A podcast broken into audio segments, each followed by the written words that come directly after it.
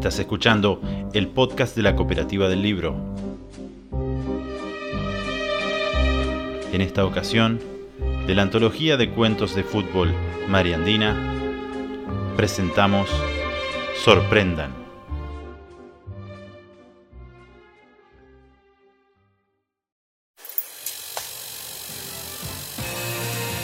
La esencia del balompié está un tanto alterada.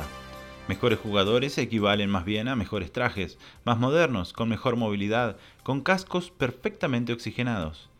Es cierto que también son profesionales y son entrenados desde pequeños para correr, saltar y darle la pelota con ellos puestos, pero la tecnología ha superado y se impone a las habilidades naturales. Cuenta el comentarista de extraños bigotes en una enorme telepantalla, aferrado al micrófono en los minutos previos a la final. Los humanos no esperaban que la vida cambiara tanto con el paso de los años. Las nuevas generaciones han podido sobrevivir y adaptarse gracias a los tremendos avances tecnológicos del último siglo, pero también añoran a diario lo que antes era invalorable. La Tierra transita el año 2122 y la raza humana lucha a diario desde el gran día amarillo. No hubo mucho tiempo para reaccionar. La atmósfera fue contaminada con una extraña y poderosa sustancia que al hacer contacto con el aire limpio resultó fatal para todos y demasiado dañina para los animales. Fue una lucha entre pueblos, una equivocación inexorable y un arma mortal que explotó sobre uno de los continentes para una feroz matanza. Peor que cualquier cataclismo, no duró más de una semana para propagarse por todo el mundo y millones de seres humanos dejaron de existir hasta que pudieron interpretar lo que pasaba.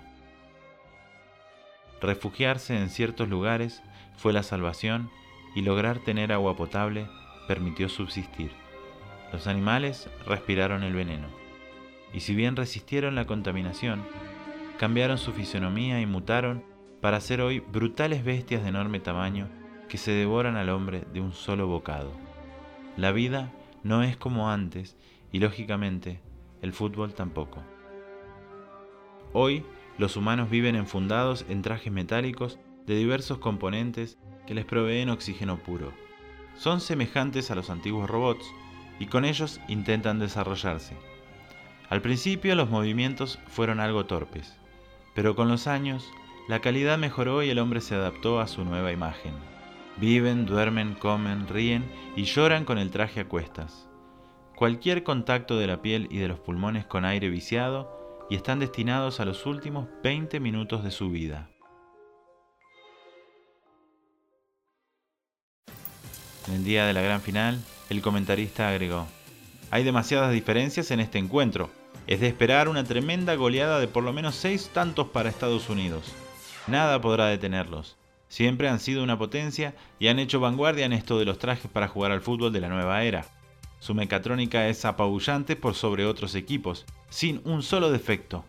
Ya suman 8 títulos desde el Gran Día Amarillo.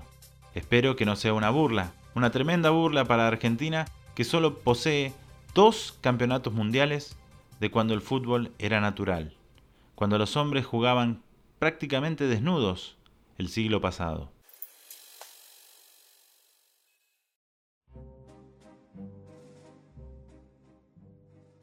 Y precisamente en el siglo pasado fue donde el técnico argentino hizo énfasis con su equipo. Argentina estaba encontrando ciertos secretos y sus jugadores tenían una gran coordinación gracias a inspirarse mirando partidos y estrategias antiguas, de cuando transpiraban verdaderamente, de cuando Lionel Messi metía gambetas hacia adentro y disparaba con la rosca al palo derecho del arco, o el desparrame de rivales que hacía Diego Maradona en México 86 o de la tapada con los pies de Ubaldo Matildo Filiol. Querían entender el fútbol como era antes, más de poner el cuerpo sobre el césped. En la última charla, el sabio técnico argentino Alfredo Julio Márquez explicó enfáticamente.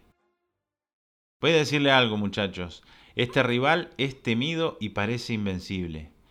Las máquinas están por sobre los jugadores, lo planeado está por sobre lo improvisado. La razón por sobre el corazón. Estamos en deficiencia técnica, no hay mucho para analizar. Márquez, el querido gordo, era famoso en el ámbito deportivo por tener ciertas particularidades. Fue un estadista admirable. Conservó cuadernos hechos a mano, únicos, escritos con lápices de colores. Tantos números y tantos porcentajes lo hicieron un sabio y llegaba a inmejorables conclusiones. Necesito que entiendan que nosotros podemos llegar a tener algo que los demás no tienen. Lo que hemos perdido en distintas generaciones de futbolistas, mitad hombre, mitad máquina, es, es la sorpresa. Casi todos carecen de ella. Fíjense bien, miren a los jugadores que se esfuerzan al máximo por correr en línea recta. Son duelos de aparatosos fierros por ver quién llega primero. Es como una competencia dentro de otra, que le gusta a la gente, claro, pero que a nosotros no nos sirve demasiado. Reflexionó detrás de su máscara en la que se dejaba ver una gran barba blanca. Levantó una de sus reliquias, un cuaderno Rivadavia, y repitió antes de mandarlos a la cancha. Estas estadísticas que he hecho por años, anotando distintos planteos tácticos, no me sirven para un carajo ahora. No nos sirven. La única forma de ganar es sorprender. Sorprendan al mundo. Jueguen al fútbol y diviértanse.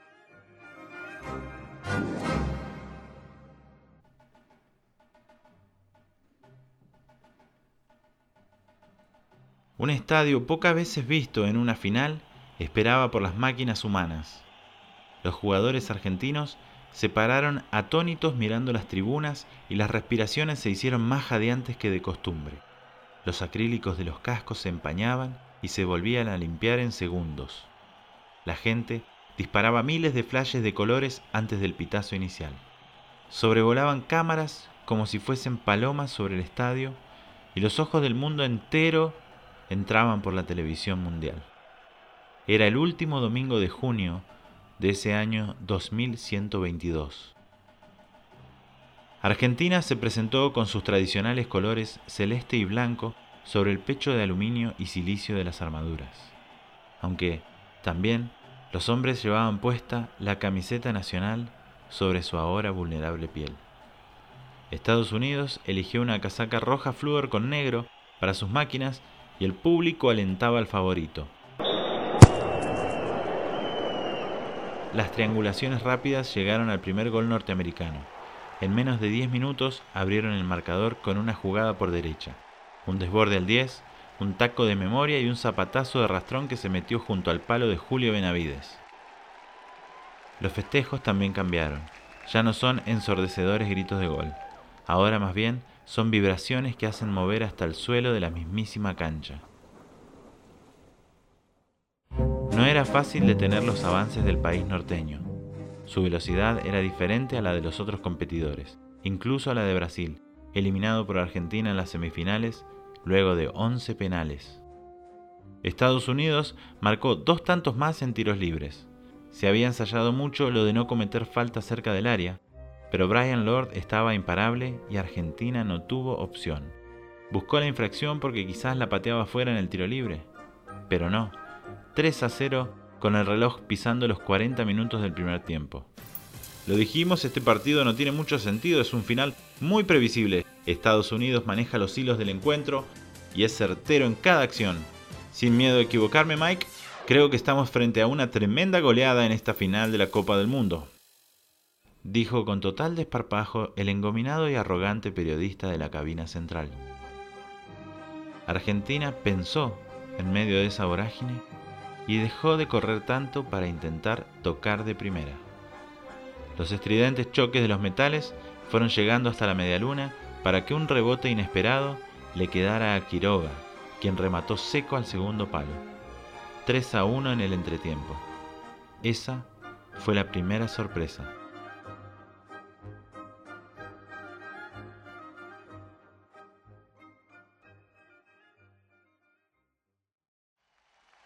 Si bien la estrategia era clara y la defensa albiceleste despejaba una y otra vez, Estados Unidos se adueñó del campo y no permitió que los sudamericanos tocaran la pelota en el segundo tiempo. Entonces, Argentina decidió jugar de verdad a 15 minutos del final. En un instante dejaron atónito al planeta. Uno a uno, los futbolistas se fueron sacando sus trajes, dejando lo que nunca pensaron que iba a dejar y quedándose así, casi desnudos para esa época. El árbitro, absolutamente confundido, vio cómo cada uno de los argentinos se desprendía de su pesada armadura y debajo quedaba con flamantes pantalones cortos, medias y botines. Era hora de jugar de verdad. Era hora de vivir por un instante. No había fuerza ni precisión que pudiese con el pequeño 10 albiceleste. Bastaron cinco minutos para enredar a todos los hierros rivales y estampar un 3 a 2 histórico, porque hacía mucho que un grito de gol no se festejaba tan plenamente como esa tarde. Y a correr con la pelota rápido para plantarla en el medio de la cancha y decir, acá estamos. Fue un intento de gambeta lo que hizo De Blur con Sánchez. Fue carne y hueso contra un amortiguador hexagonal y el morocho se llevó la pelota sin demasiados problemas.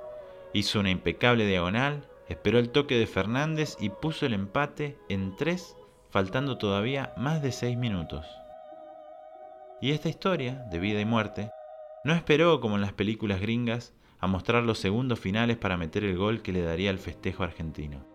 Llegó el cuarto y luego el quinto bombazo para el 5 a 3 definitivo en este increíble título de Argentina. Solo quedó un bellísimo instante más para dar la última vuelta olímpica.